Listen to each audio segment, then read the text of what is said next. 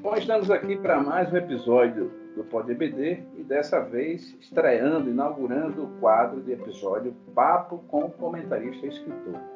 Nos dá alegria, a satisfação de ser o primeiro desse, dessa estreia de, de, de Papo com Comentarista e Escritor, o pastor Cleito Pomenering. A paz do Senhor e já inicialmente três questões para lhe deixar à vontade em 30 minutos para o senhor é, se fazer conhecer a quem não lhe conhece. E são elas. Eu vou começar com a primeira, Pastor Cleito. Seu nome, de seus pais e onde o senhor nasceu. Eu agradeço muito o convite, Pastor Gleibson. A paz do Senhor, é um prazer estar aqui com você. O meu nome é Clayton Ivan Pomerening. Eu nasci na, na cidade de Blumenau, Santa Catarina é, no dia 7 de março de 1968, portanto tenho, tenho 53 anos. E, e o nome do, dos meus pais, o meu pai é pastor Cristiano Pomerene, né, ainda vive, hoje é, é aposentado. É, ele foi o fundador de várias igrejas na cidade de Blumenau, Massaranduba, Guaramirim, Jaraguá do, do Sul. E o nome da, da minha mãe, que não vive mais, é Anélia Pomerênica. Bom, e a segunda questão, pastor Cleiton. Onde estudou seus professores da infância, obviamente que marcam, não que marcaram, ou juventude que marcaram a sua vida, pastor Cleiton? Eu sempre estudei em escola pública, né? Eu fiz o meu, o meu ensino fundamental e o meu ensino médio todo em escola pública. Aquela época não não havia ainda a educação infantil como hoje, né, em que as crianças obrigatoriamente precisam entrar na aula aos quatro anos.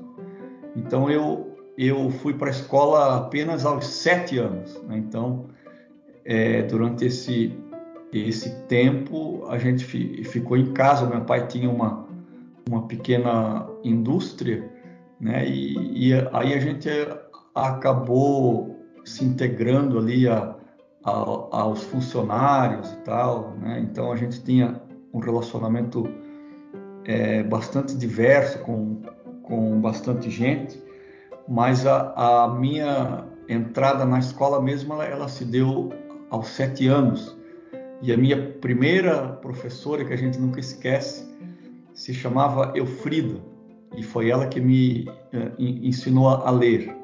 Né? Isso uh, marca muito a vida da, da gente, porque eu tinha assim uma grande ânsia por, por leitura, né? Eu, eu, eu queria muito uh, aprender a ler e foi ela então que, me introduziu as letras. E aí, claro, né, a gente vai, vai tendo outros professores que, que marcam a nossa infância e, e juventude é, especialmente um professor da educação infantil, que, que era um psicólogo, e depois esse, esse mesmo um professor também no, no, no, ensino médio, né?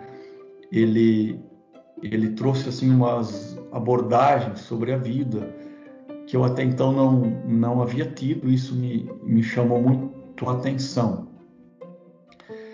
E, e depois, no, no ensino médio, tive uma, uma professora de matemática, porque como eu sempre fui um pouco ruim em matemática, ela no, no ensino médio, ela, ela trouxe uns ensinamentos assim que me fizeram abrir um pouco a cabeça para compreender mais a matemática. E depois eu fui então fazer, quando eu, eu, eu acabei o ensino médio, eu queria muito ter, ter ido para um seminário teológico, né? mas naquela época os seminários teológicos que haviam eram, eram muito longe e além disso nem eu e nem o meu pai tínhamos condições né, de, nos, de, de, de me manter num seminário teológico porque teria que ser é, os que tinham naquela época teria que ser em regime de internato.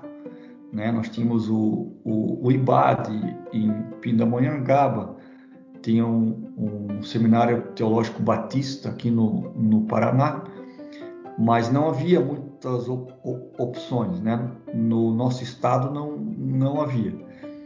Então, é, como não foi possível naquela época, eu parti para, para o, o plano B, de uma área que eu também gostava, que era ciências contábeis. Aí eu fiz a, a primeira faculdade minha foi na área de, de ciências contábeis, né? E, e, aí eu, eu acabei me apaixonando pela área e, e gostando, e, e especialmente é, duas áreas em que eu me saía muito bem, que era matemática financeira e estatística, né? Foram foram duas é, duas áreas assim que eu me, me saí muito bem.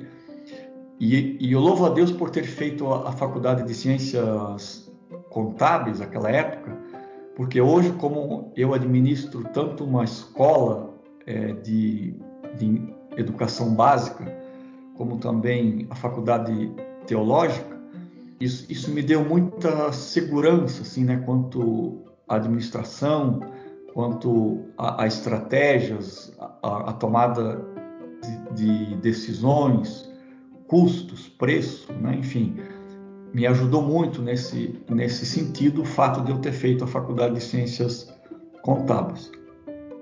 Depois, mais tarde, na, na cidade onde eu morei, que foi em Blumenau, é, nós tivemos lá um, um pastor chamado José Antônio de de bem, que teve uma, uma visão muito interessante.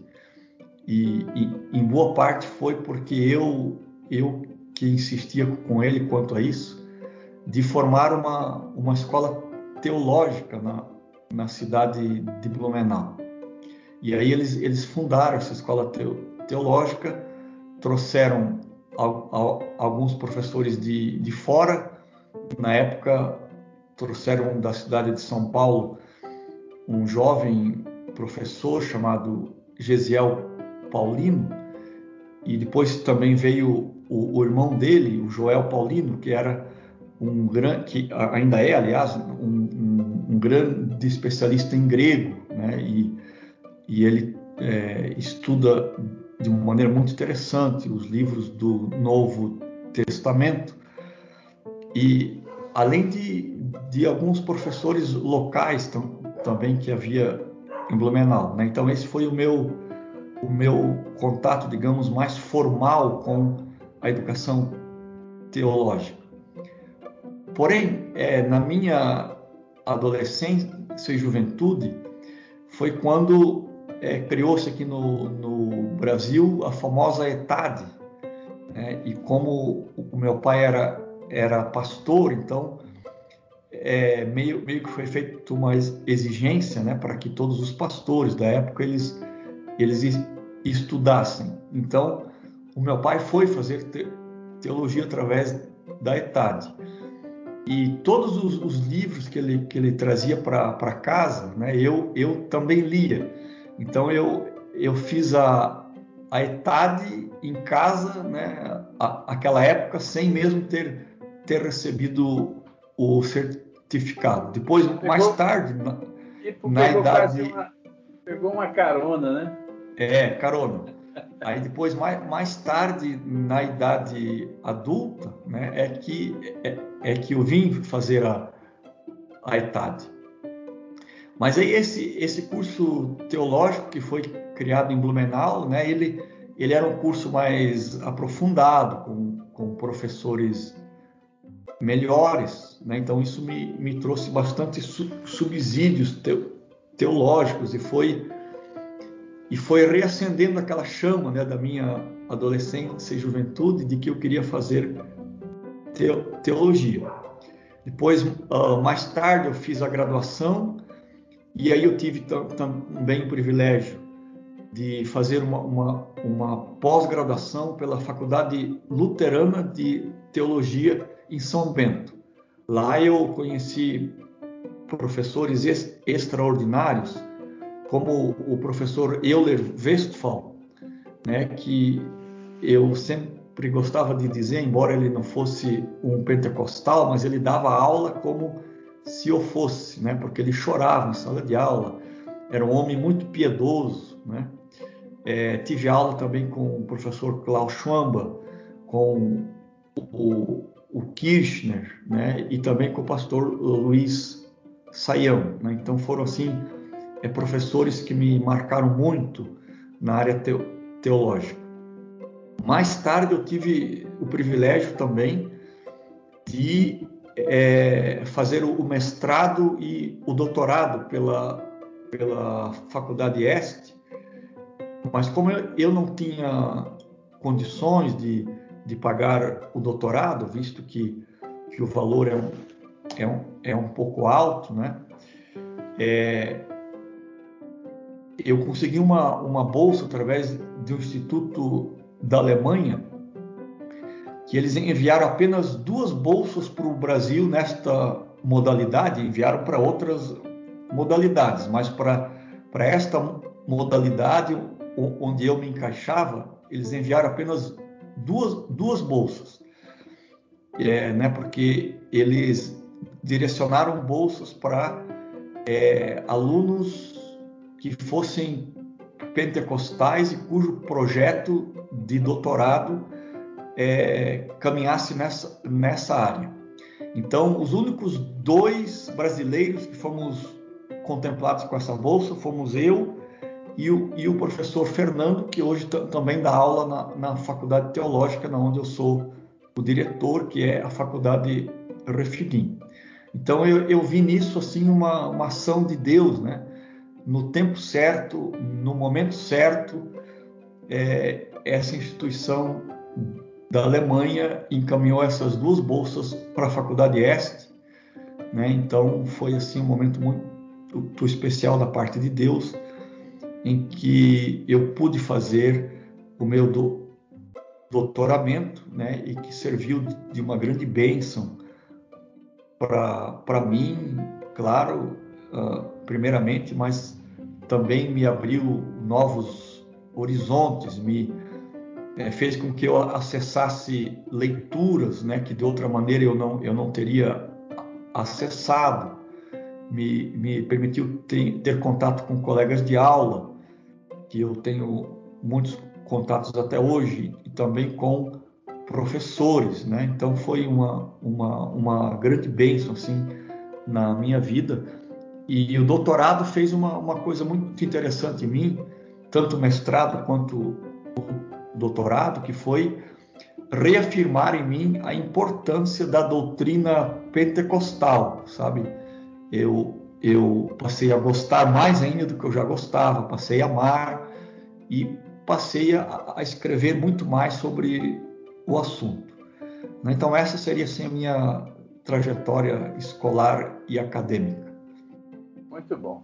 Bom, e agora a terceira, e, e eu julgo mais importante, né, da coluna dorsal, porque essa segue o curso da nossa vida, que é família, ministério e seus projetos futuros. Conte aí alguma coisa para gente. Uhum.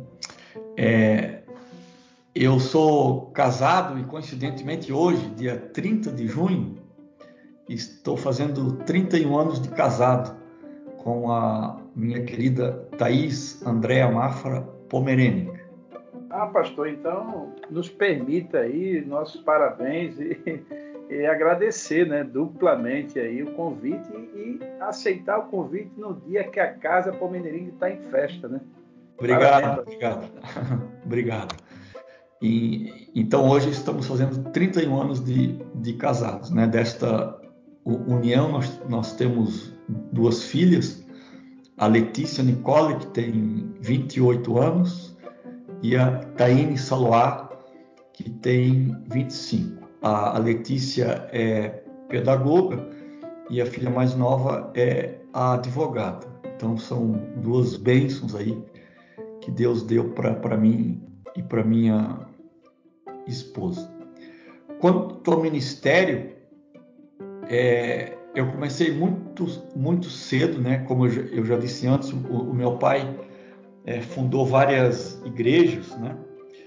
E eu estava sempre junto, né? Nos locais de culto, fiz, fiz muito culto em praças públicas, em esquinas com, com meu pai, eu segurava o aparelho para ele, segurava o microfone, às vezes trazia breves palavras uh, também. Então, praticamente todo, todo domingo à tarde eu, eu saía com meu pai é, por aí fazendo, fazendo cultos ao, ao ar livre, na época em, em, que ainda se, se podia fazer cultos ao ar livre. Né? Hoje é, um, é quase uma ofensa, um domingo à tarde, fazer culto ao ar livre, porque vai a, a, a acordar o vizinho. Né? Aqui, Mas naquela aqui, época podia. Aqui na Europa dá até cadeia. É, então. então. E além disso, né, eu, como eu falei, eu sempre atuando muito próximo do meu pai e da minha mãe, então é, tocava na, na bandinha da igreja, ajudava a limpar e, e, cuidar das igrejas desde cedo, é, é, enfim, sempre envolvido, né, de uma forma ou, ou de outra envolvido. E quando eu estava pra, de 12 para 13 anos, o meu pai me, me colocou a dar aula na escola do, dominical na, na classe dos, dos jovens. Né? Foi um desafio muito grande, um, um garoto muito tímido e tal, mas eu quis encarar aquilo ali como um desafio. Né? E desde lá, desde os meus 12, 13 anos, eu sempre estou dando aula de, de escola dominical, e você mesmo sabe, né, pastor Gleibson, que onde a gente mais aprende é quando a gente ensina, né? Porque aí tem que pesquisar, tem que ler, tem que se envolver, tem que responder as perguntas que, que, os alunos fazem, e aí a gente acaba tendo que, que se aprimorar mais, né? Então eu, eu louvo a Deus por essa oportunidade precoce até que o meu pai me, me, me deu, mas que me forçou a estudar, a ler, enfim. Então, é, desde muito cedo envolvido com isso. Né? E depois, é, uh, em Blumenau, passei a, a, ser líder de jovens, segundo dirigente de igreja. Depois, eu assumi a liderança do, dos jovens de todo o campo em Blumenau.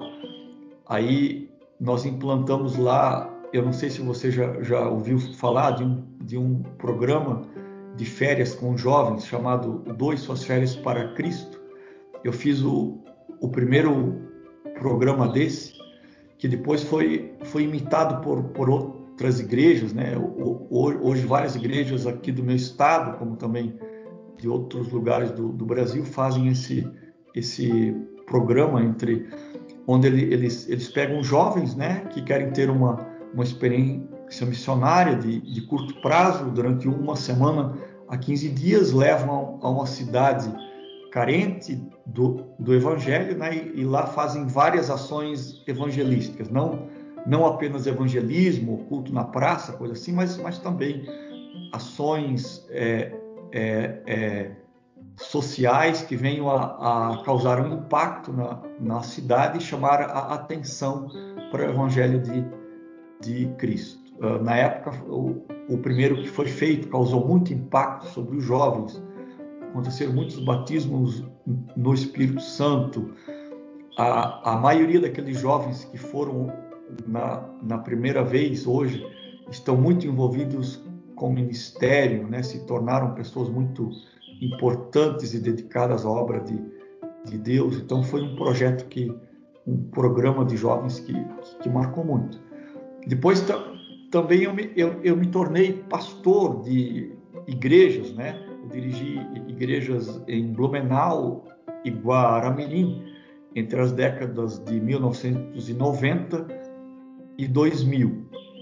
E de, de, depois eu vim para Joinville, na época o saudoso pastor Valmor Leonel Batista me convidou para ser o contador da, da, da igreja em Joinville e eu, e eu, e eu vim para Joinville.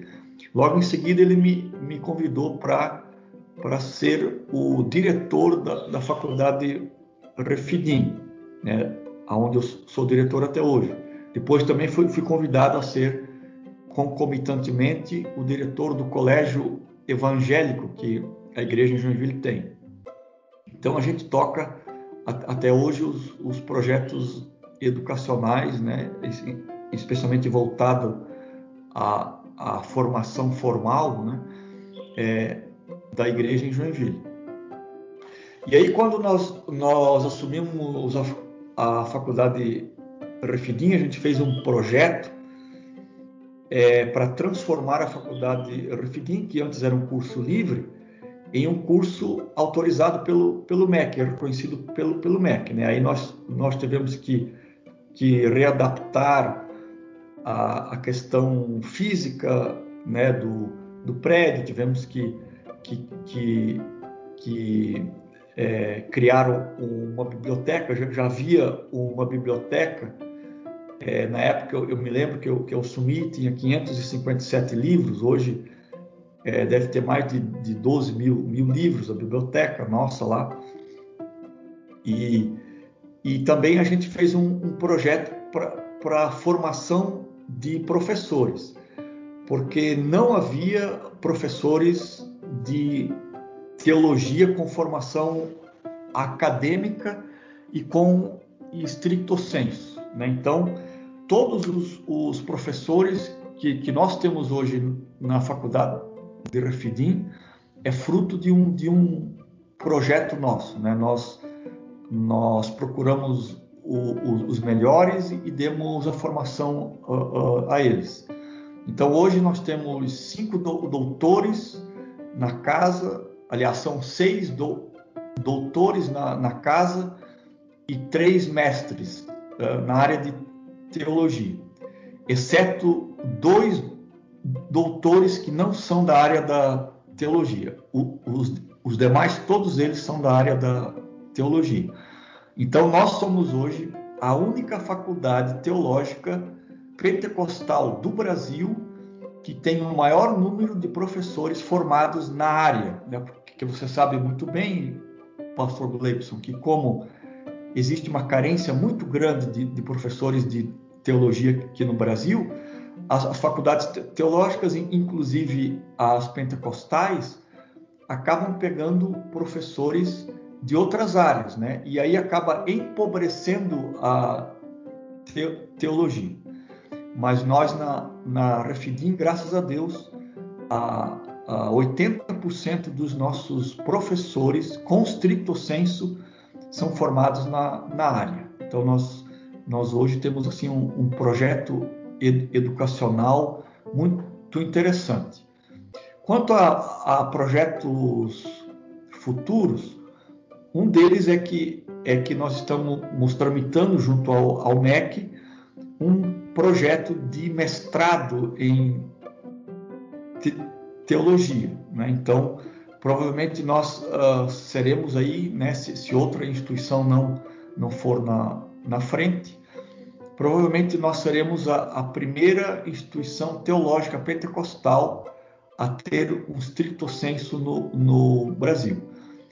Eu, eu falo isso com alegria e tristeza, né? Eu falo com alegria porque a gente pode estar fazendo isso, mas com, com tristeza, porque a nossa igreja tem 110 anos e, não, e é a maior igreja evangélica do Brasil e não tem um programa stricto sensu ainda. Né? Eu, eu considero isso um, um, um grande atraso, né? mas enfim, estamos aí no, no, no caminho para fazer isso. Eu, eu, também soube que a Faculdade Cristã de, de Curitiba também estará num, num futuro breve ingressando com um pedido junto ao, ao, ao MEC para isso. Então, né, é, a gente está aí nesse, nesse uh, projeto. E quanto a, a outros projetos, eu sou envolvido também com a rede assembleiana de ensino, né, que é um, um órgão ligado às Assembleias de Deus no Brasil e que fomenta a criação pelas igrejas de colégios evangélicos. Né? Então, é, a, a, rede assembleiana de ensino ela, é, ela dá toda assessoria. Então, esse é um, é um, projeto muito interessante, porque nós queremos implantar em várias igrejas Assembleia de Deus no, no Brasil e, e ajudá-los a, a, a, implantar colégios evangélicos. Quanto a, a projeto pessoal, né, eu, eu estou cada vez, vez mais me envolvendo com a escrita, né? Então, eu tenho aí já o, o projeto de uns três livros, né? Que, que, que, em breve aí eu vou estar lançando. E especialmente eu percebo assim tanto um, um desejo, né? Mas talvez esse, esse é, desejo seja fruto já de um encaminhamento do Espírito Santo de eu atuar e especialmente em uma área aqui no Brasil que eu considero um pouco carente, né, em, em termos de escrita, né. É, quando eu falo em carência, eu não estou dizendo que faltam pessoas que sejam assim, não, porque eu conheço muitas pessoas que são espirituais, né? Mas a gente tem uma, uma certa carência de escritos nessa área. Então, eu estou assim me, me encaminhando a escrever mais sobre a área da espiritualidade. Faço votos que todos os projetos de Deus lhe conduza, né, lhe ilumine e lhe abençoe, né, certamente irá abençoar, porque se, aquele que começou a boa obra é, há de aperfeiçoar né, até o dia do Senhor Jesus. Bom, nós vamos para o segundo bloco, pastor Leiton tema do livro né, e da lição desse trimestre. E eu gostaria que o senhor é, falasse um pouquinho né, do, do, do, tema desse livro, que é um livro que foi lançado, já não foi agora, né, para esse trimestre, ele está se repetindo no ciclo. Né, e fale-nos fale um pouco, pastor Pedro, dessa, do projeto do livro, é, que, e que o livro vira lição, a lição vira livro, como é que é isso aí, pastor? É, essa é a, é a, minha terceira lição que eu, que eu escrevo, né? É, mas primeiro eu, eu, eu tenho esboçado a lição e depois o, o livro. Mas eu estou percebendo que vai se tornar mais prático se eu pr primeiro escrever o livro e depois a lição. Numa, numa próxima já, eu já vou inverter isso aí. É. é. eu fiquei curioso, é por isso que eu coloquei, porque a gente sabe que o esforço do livro é muito maior, né? O, e, é. e, e, e, obviamente faz mais, faz mais sentido que o conteúdo maior gere o conteúdo menor, né? O menor é. é amplia para o maior, mas enfim. É, então. mas como a gente, como, como, como a gente ainda, ainda é, é, é, amador um pouco na escrita, né? A gente vai aprendendo a, a, a, aos poucos. Aí talvez até por uma questão de, de receio, medo, né? A gente, a gente começa pelo mais leve e depois faz o mais, mais difícil. Mas como eu, eu falei, a próxima eu já vou inverter isso aí. É, então, esse, esse, essa última lição agora, que começa dia 4 de, de julho, é o plano de Deus para Israel em meio à infidelidade da, da nação, que é um estudo sobre reis, né? em que a gente é, tenta expor aí as, as principais dificuldades que Israel teve em, em servir a Deus, né, especialmente na, na questão da idolatria, e como o povo de, de Deus, apesar das, dos vários avisos, dos vários profetas que Deus enviou, das várias misericórdias, graça, amor de, de Deus para com seu, seu povo, né? Porque ao mesmo tempo que Reis é um livro muito triste, assim, né? Porque narra a decadência do povo de, de, de Deus, também é um livro repleto do amor, da misericórdia e, e da graça de, de, Deus para com o seu, o seu povo, né? Bom, é, é, o livro tem uma estrutura, né, pastor? É, o que é que o que é que puxou, né? Como é que nasceu o projeto e a sua a sua visão como um todo desse período, que é um período a gente passamos agora os últimos seis meses estudando revisando a doutrina pentecostal e agora a gente dá uma guinada, né? Damos uma guinada, é quase um 180 graus para um lado, né, para o lado do Antigo Testamento. Mas qual é a sua visão de construção? E se fosse para fazer uma síntese da construção dos capítulos e da temática central, da preocupação central, é, a gente percebe o tema da infidelidade. Está muito frequente na vida de Israel, né, os altos e baixos, né, os problemas é, em relação à política, né, a estabelecimento do Estado de Israel, é, que já ocorre, a divisão de reinos, quer dizer, são muitos fatos políticos, mas qual seria o cerne né, da construção desse projeto do livro e dessa lição para ficar aí na mente de quem está nos ouvindo, Pastor Cleiton? Sim. É, o tema da, da lição, quem, quem dá é, é a própria CPAD, né? E ela também dá o tema de cada uh, lição. A partir disso, o, o, o autor tem a liberdade de estar de, de tá escrevendo, né? É, mas quanto ao, ao tema central, né, de, de, de reis, como já já frisei antes, trata-se da, da, justiça, da misericórdia e do amor de Deus para com o seu povo. E isso Deus vai mostrando de, de várias uh, maneiras, né? Ele envia os seus profetas para que anunciem o erro do povo de, de Deus, alertem quanto a esses caminhos errados que eles estão e tenta trazê-los sempre de volta, né?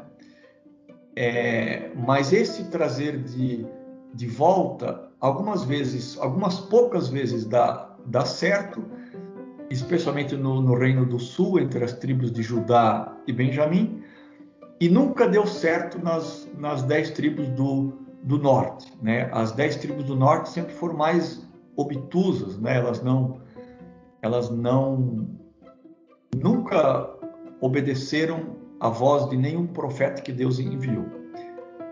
No sul, é, tanto através dos profetas como também de alguns reis uh, piedosos e, e, e, especialmente de alguns reis que tiveram contato com a classe de sacerdotes, né? E, e aí no caso é, sacerdotes piedosos, então é, tiveram assim momentos de avivamento espiritual, né, de renovação e restauração, é, mas foram sempre momentos que não duraram muito.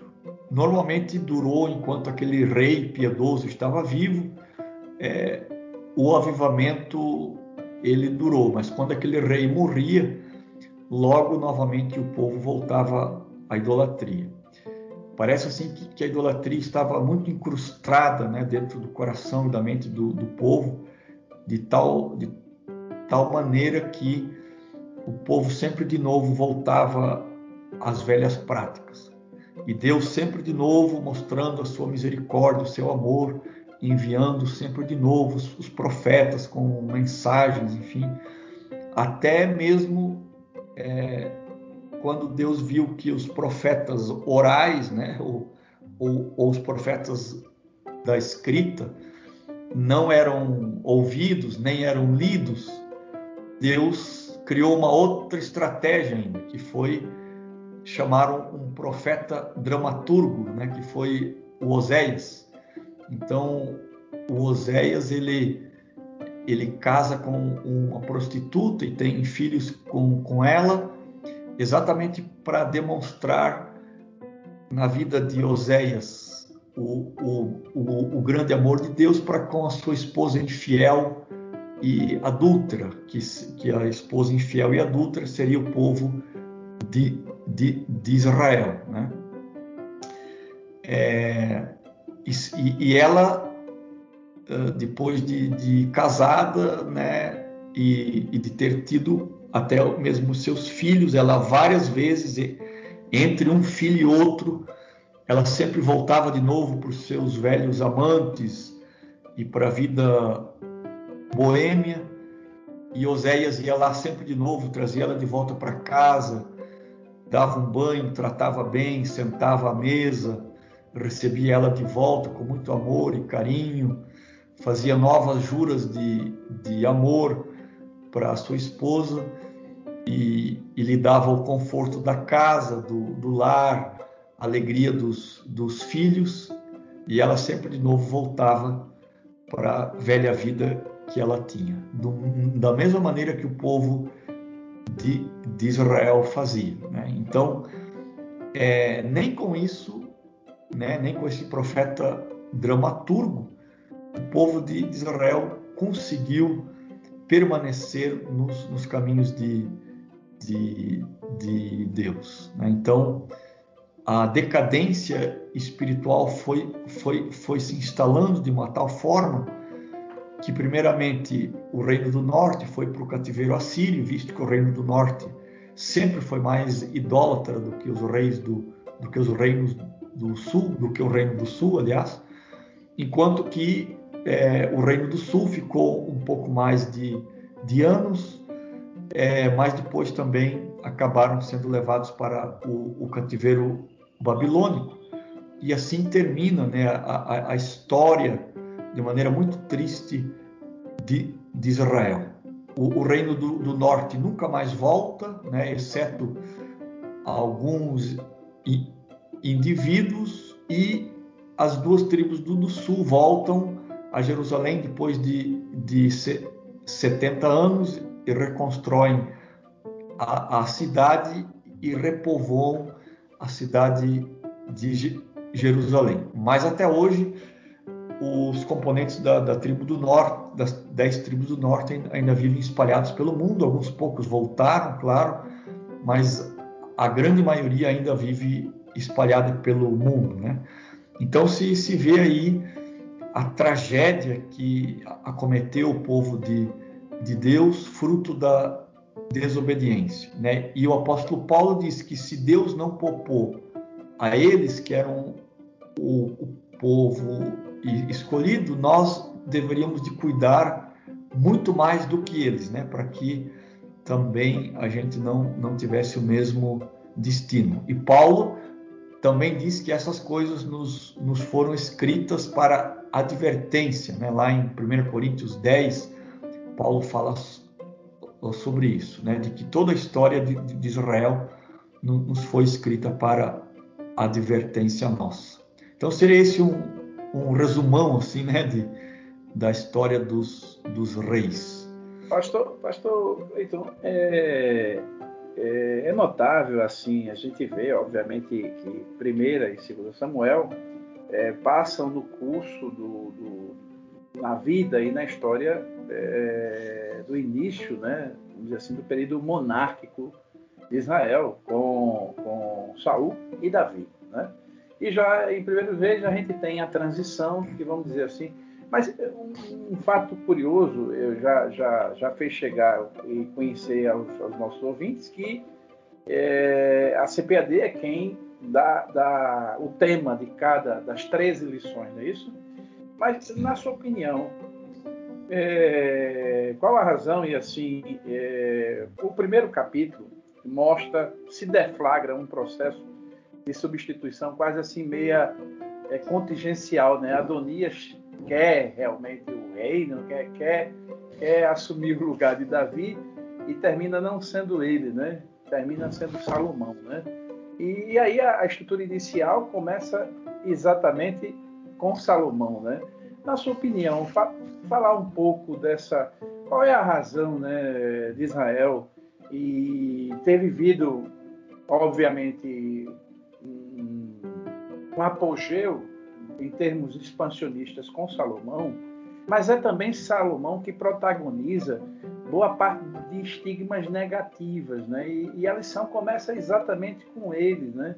Mas o capítulo primeiro se deflagraria um processo de decisão política.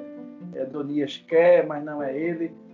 Qual é a sua visão acerca disso aí, dessa questão é, que termina desembocando no, no, numa não firmeza de, de Israel é, durante toda a história, né? A gente não vê um ciclo é, totalmente positivo em termos de expansão, em termos de espiritualidade, em termos de estrutura. A sua opinião o que, é que se revela é, isso aí?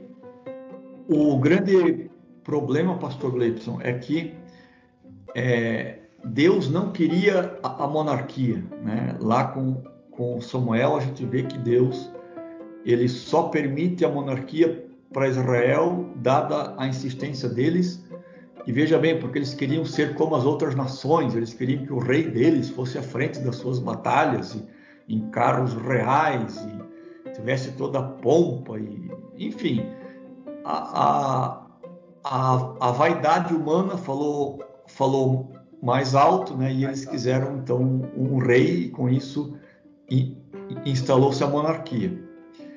Eu diria assim que, que os, o, o, os três melhores períodos de Israel foi sob Saul, Davi e Salomão, e como você mesmo já, já, já disse, o apogeu com o, o Salomão. Agora, todo a, apogeu, né, e, e Salomão de fato foi um homem muito sábio, muito inteligente, ele, ele adquiriu muita honra, muita glória, mas você sabe que todo apogeu, embora a sabedoria toda que Salomão tinha, né, que Deus deu, deu para ele e que ele se beneficiou disso de maneira positiva durante muitos e muitos anos, né? Mas todo apogeu traz implícito alguns perigos que se a pessoa que está rodeada ou, ou que está investida desse poder e da riqueza, se ela não tiver muito discernimento, ou se ela não tiver a capacidade de ler a si mesma, ou se ela não tiver coragem de fazer isso, né, ou ainda forças de confrontar a si mesma, o poder ele geralmente ele corrompe, sabe? Aonde há muito poder, também há corrupção. Eu, eu não estou aqui dizendo corrupção fi, financeira, né? porque a gente tem, tem uma ideia de que a, a, a corrupção em um governo ela, ela é apenas financeira. A corrupção não, não, não é apenas financeira. A primeira coisa que se corrompe em uma pessoa que tem muito poder na sua mão e não sabe lidar com esse poder é o coração. Né? E, e um coração corrompido, ele é capaz das maldades mais terríveis, assim, né? E, e esse foi o, o, o caminho em que o, o, o, Salomão entrou, né? Embora o reinado dele fosse um, um reinado de muita paz, né? Mas ele, ele permitiu que o coração dele fosse corrompido pelo poder, e junto com o poder, né, eu, eu, considero que, que, o maior problema dele foi o poder de não saber lidar com tanto poder que estava na mão dele, né, com vários vários reinos em, em volta de Israel sendo vassalos de Salomão, ele recebendo visitas das mais importantes de vários reinados do, do mundo. Quando a pessoa não, não sabe é, lidar com essa glória toda, isso vai corrompendo o coração dela. Né? E é justamente esse o caso que Salomão se, se encontra. Todo esse poder foi, foi corrompendo o coração dele, junto com o poder, a riqueza, né? e essa riqueza, como está revelada no próprio livro dos, dos reis, foi conquistada à força de pesados impostos, né? Tanto é que a divisão do reino entre o norte e o sul é por causa desse dessa opressão dos impostos, né? o, o, motivo principal foi esse, embora essa, essa raiz da, da, divisão ela já estava presente lá em, em Davi, né? Mas ela vem acontecer mesmo com o, o reinado, o início do reinado de Roboão. É, e a principal ruptura entre Jeroboão, que era o reinado do norte, o rei do norte, e Roboão, o reino do sul, foi uma pesada carga de impostos que, que Salomão trouxe sobre o povo. Isso trouxe muita riqueza. E muita riqueza também corrompe o coração quando a pessoa não consegue lidar com essa muita riqueza. Né? E me parece que, que Salomão não, não soube é, lidar com essa muita riqueza, porque ele, ele passou a oprimir o povo para conseguir sempre mais. Né? E uma terceira coisa que, que acontece, né, e, e todas essas três coisas que aconteceram com o Salomão estão, estão e explicitadas de maneira mais abrangente no meu livro, uma terceira coisa foi a luxúria, né? É, imagine é, você, Pastor Gleibson, ele tendo que estabelecer alianças com todos esses povos vizinhos, né, para manter o seu poder e a riqueza. Né? Veja, alianças são feitas para manter poder e riqueza. E essas alianças envolviam mulheres também. Né? Então, de formas que ele criou um harém de, de mulheres para ele. E onde tem uma, um, um soberano poderoso, como o Salomão, tem um harém de mulheres com muita riqueza, a luxúria estará presente também. E algumas dessas mulheres exigiram também de, de, de Salomão, nessas alianças e nesses pactos, que elas tivessem os seus próprios palácios. Né? Então veja que é, é uma trama de, de poder, riqueza e, e, e, luxúria, que embora toda a glória, toda a pompa e toda a paz do, do, do reinado de, de Salomão vai corroendo as estruturas básicas desse, desse reino. Né? Então, chega em Roboão, a coisa estoura, né? porque não, não tinha mais como manter aquilo ali, não, não, não havia como. E com o Roboão a, a coisa estoura. Agora vejam que a, que a semente da rebelião, né, que, que o Jeroboão trouxe para os, as dez tribos do, do norte, essa rebelião ela perdurou durante todo o tempo do reino do, do norte, porque é uma série de, de tramas, de traições, de dramas, de assassinatos, muito sangue, né? É, o livro dos, do, do, dos reis ele mostra muito sangue, especialmente entre as, as dez tribos do norte, porque a, a sucessão de reis nas dez tribos do, do norte dificilmente era, eram sucessões pacíficas, né?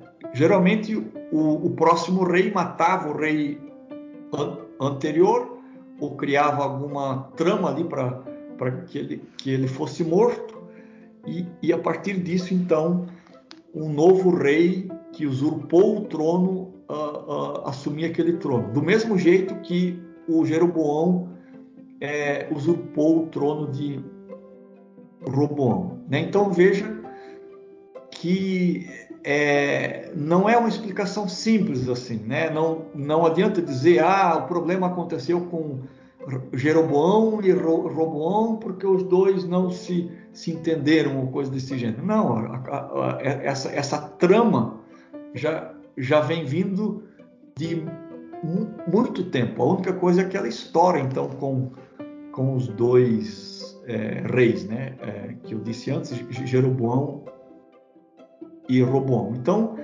como eu dizia antes, reis é uma história muito triste, né? São é melancólico assim. Né? A gente a gente lê, é. lê Reis é melancólico. A gente a gente a verdade é precisa para não ficar tão triste precisa ler crônicas, né? Porque crônicas é é a narrativa que se faz do povo quando eles voltaram do exílio, né? Então tem mais otimismo, tem mais esperança mas o, o livro dos, dos reis é escrito durante o cativeiro. Provavelmente foi o Jeremias, na sua fuga para o Egito, né, em que ele escreve o livro dos, do, dos reis. Então, reis é escrito justamente durante a, o final da tragédia, assim, né, quando, quando a tragédia está feita. Então, por isso, o livro do, do, dos reis também é um, é um, é um livro triste. E por isso também, né, um dos tópicos da, da última lição de escola do, dominical, eu falo sobre a esperança em Jeremias, né? Porque embora é, Jeremias escreva reis de uma maneira triste, mas é, em Lamentações de Jeremias, Jeremias ele, ele, ele traz esperança uh, também, né? Então, é, na, na, última lição eu, eu falo sobre essa esperança. E a esperança, aqui a gente, a gente precisa tomar um, um cuidado, porque normalmente a gente, como evangélico, né, nós somos, digamos assim, é, abismados né, pelo povo de Israel. Né? É, mas o ápice da esperança do povo de Israel é o momento que Cristo vem à terra, que Cristo morre e ressuscita. Esse, esse é o ápice, né? esse é o grande projeto salvífico de, de Deus, não só para Israel, mas para toda a terra.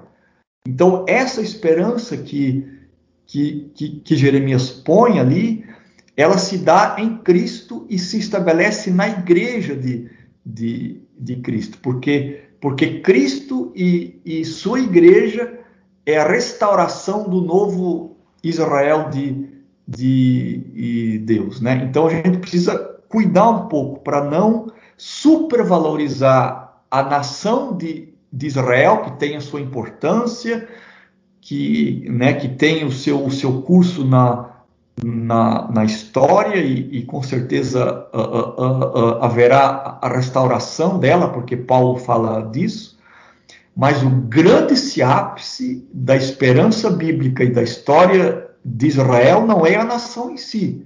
O grande ápice é Cristo. Cristo é o, digamos assim, o, o píncaro, né, e, e um píncaro infinito da, da restauração do, do seu povo.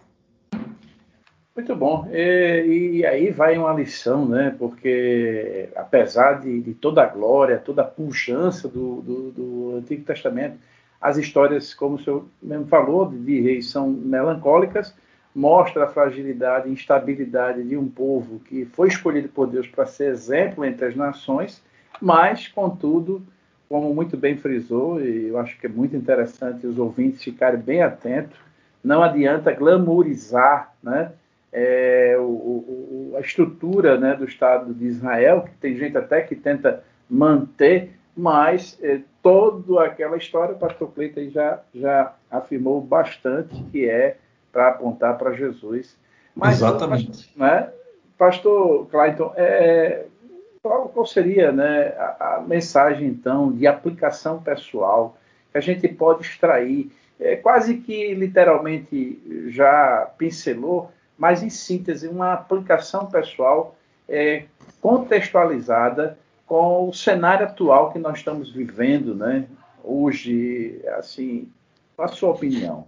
É uma das, das coisas muito interessantes para nós hoje, né, e que Reis, eu, eu, eu, eu gosto muito de dizer que Reis é atualíssimo, né, porque é muito fácil a gente apontar para a idolatria do, do outro, né, e, e especialmente fica mais fácil ainda porque a gente facilmente enxerga a idolatria que é praticada a um ídolo de, de madeira, de gesso, de pedra, né?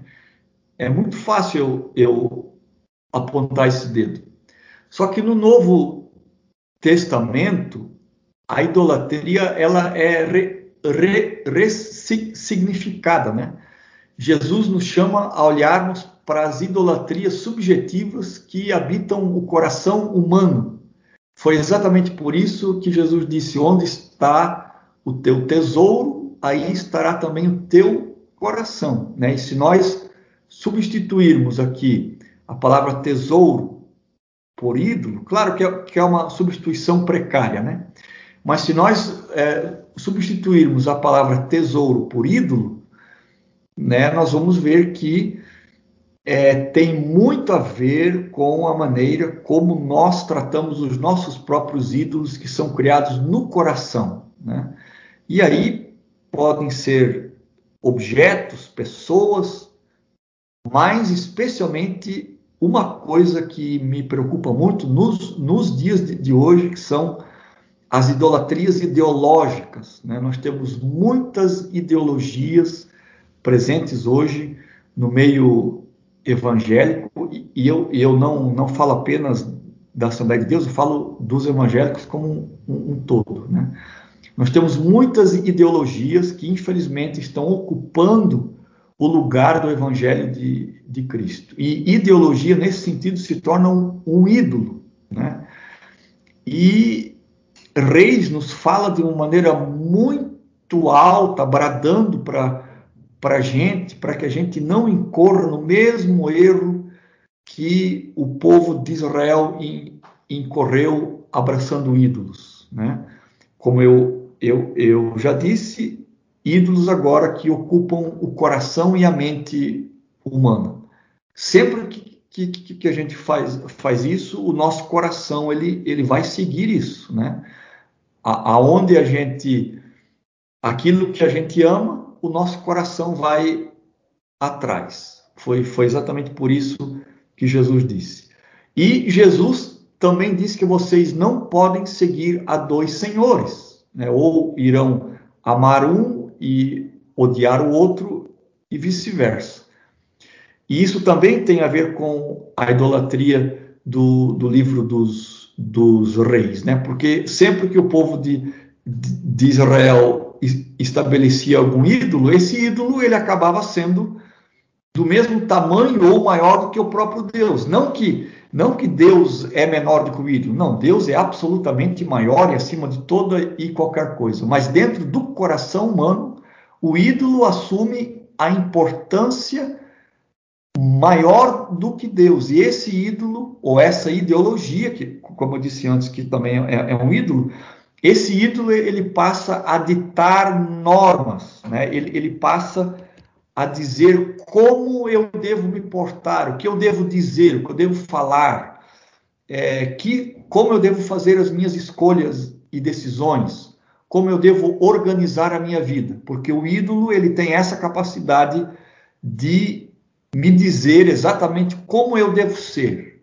Por isso que a idolatria é um perigo, por isso que a idolatria é tão subversiva que a gente não consegue percebê-la e por isso também é tão difícil largá-la, né? porque a gente acaba achando que esse ídolo, de fato, ele tem a ver com Deus, ele é Deus, ele, ele pode dominar a minha vida, quando na verdade eu, eu, estou sendo enganado por um ídolo que eu criei no, no coração. Então, essa, essa seria, assim, uma aplicação prática, né, que eu diria, da lição desse trimestre, que é sobre reis.